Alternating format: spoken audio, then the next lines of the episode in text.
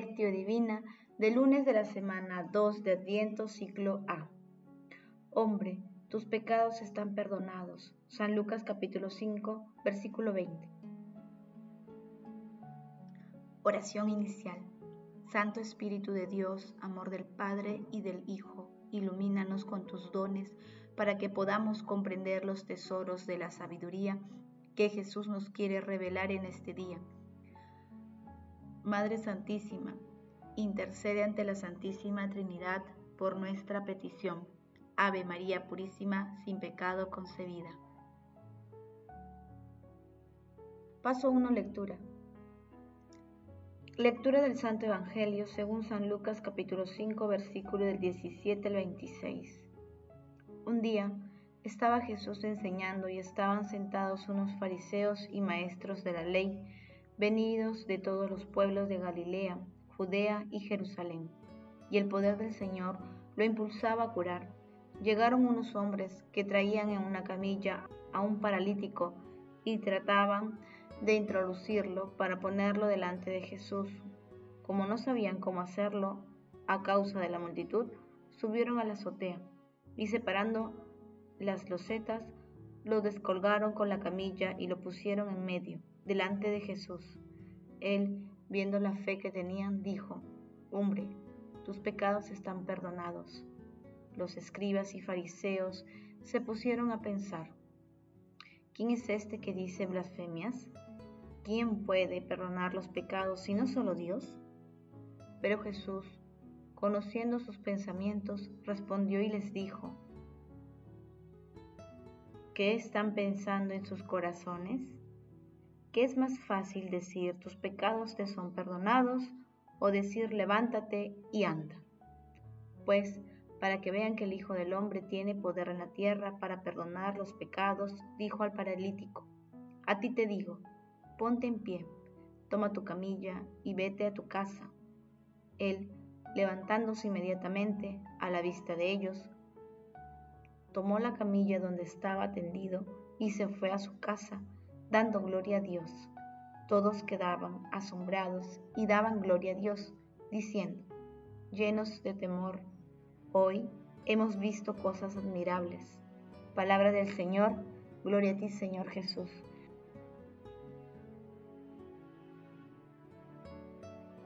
Dulce es la luz, y qué bueno es contemplar el sol con los ojos de la carne. Por eso, ya dijo Moisés, y Dios vio la luz y dijo que era buena. Cuán bueno es pensar en la grande y verdadera e indefectible luz que ilumina todo el hombre que viene a este mundo. Es decir, Cristo, el Salvador y Libertador del mundo, después de haberse desvelado a los ojos de los profetas, se ha hecho hombre y ha penetrado hasta las profundidades más hondas de la condición humana. Es de él que habla el profeta David. Cantad a Dios, tocad con su honor, alfombrad el camino del que avanza por el desierto, su nombre es el Señor, alegraos en su presencia. Y también Isaías con su potente voz. El pueblo que caminaba en tinieblas vio una luz grande, habitan tierras de sombras y una luz les brilló. Isaías capítulo 9 versículo 1. San Gregorio de Agrigento. El pasaje evangélico de hoy relata uno de los milagros más impresionantes de Jesús, en el que demuestra su poder divino no solamente para curar el cuerpo, sino también del alma, aliviándola de la pesada carga de los pecados. Recordemos que en aquella época se consideraba que la enfermedad era consecuencia del pecado. Cada uno de los personajes del texto ocupa su lugar. Los fariseos y maestros de la ley se encuentran sentados en actitud de jueces. El paralítico simboliza quienes sufren y no pueden enfrentar la vida. Representan a toda la humanidad postrada. Los amigos del paralítico representan la fe y vencen todas las dificultades para llevarlo ante la presencia de Jesús. Y Jesús es aquel que gracias al perdón incondicional es capaz de poner en pie a la humanidad. Paso 2. Meditación. Queridos hermanos, ¿Cuál es el mensaje que Jesús nos transmite a través de su palabra? Lo más importante del milagro de hoy radica en que nuestro Señor Jesucristo declara que Él, el Hijo del Hombre, tiene autoridad sobre la tierra para perdonar los pecados, autoridad que le otorgó a la Iglesia. Así nuestro Señor Jesucristo demuestra en este milagro que cura el alma es más prioritario que curar el cuerpo. Él cura el mal desde la raíz. Su poder de perdonar los pecados y el poder de remediar los sufrimientos van unidos. El justo por la fe vivirá. Como en el pasaje evangélico y también en los tiempos actuales, el camino hacia nuestro Señor Jesucristo está lleno de obstáculos, pero la fe de los amigos del paralítico se convirtió en audacia creativa, allí donde todo estaba perdido, ya que la fe es la acompañante indispensable de la palabra y de la sabiduría.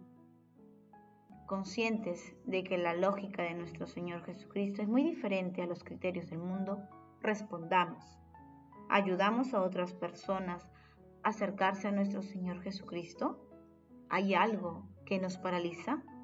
Que las respuestas a estas preguntas nos ayuden a ser misioneros muy activos de nuestro Señor Jesucristo, amando a nuestro prójimo y despertando en el corazón nuestros anhelos más profundos. Jesús, María y José nos aman Paso 3. Oración.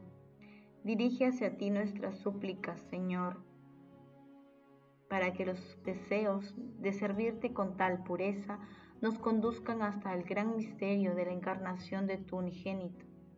Padre eterno, concédenos acoger siempre con tu humildad la gracia del perdón, a fin de que, sanados en el fondo de nuestro ser, quedemos libres para amar y servirte como tú deseas.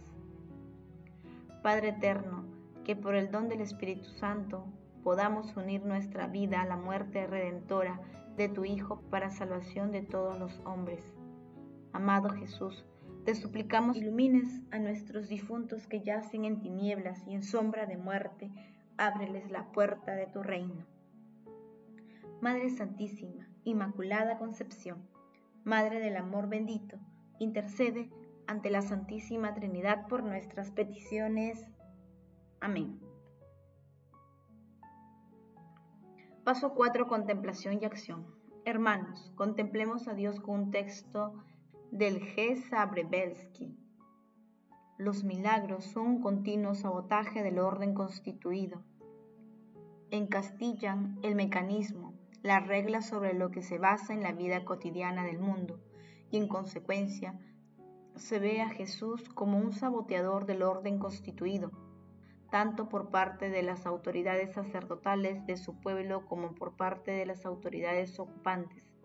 Sus movimientos más arriesgados tienen que ver con la curación en sábado porque desquician la magnífica ley llamada del sábado, del sabbat, del cese.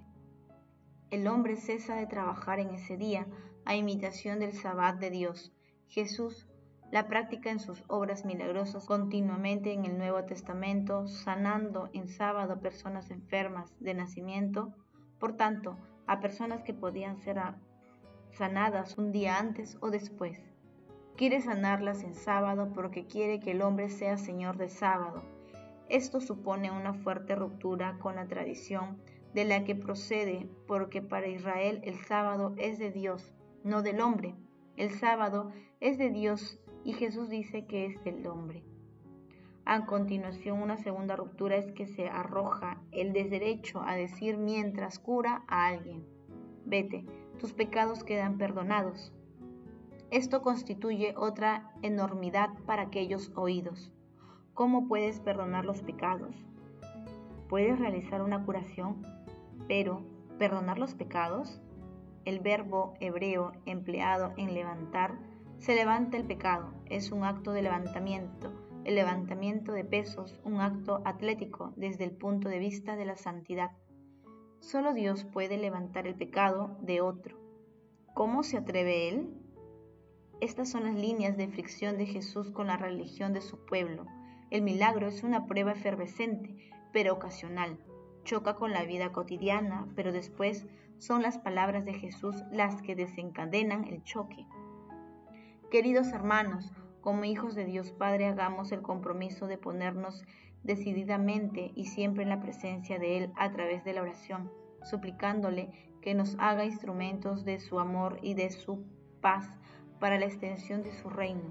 Oremos con fe por nuestros hermanos que sufren y esforcémonos por ponérnoslos ante la presencia de nuestro Señor Jesucristo. El amor todo lo puede. Amemos, que el amor glorifica a Dios. Oración final. Gracias Señor Jesús porque tu palabra nos conduce por caminos de paz, amor y santidad. Espíritu Santo, ilumínanos para que la palabra se convierta en acción. Dios glorioso, escucha nuestra oración. Bendito seas por los siglos de los siglos. Madre Santísima, intercede ante la Santísima Trinidad por nuestra petición. Amén.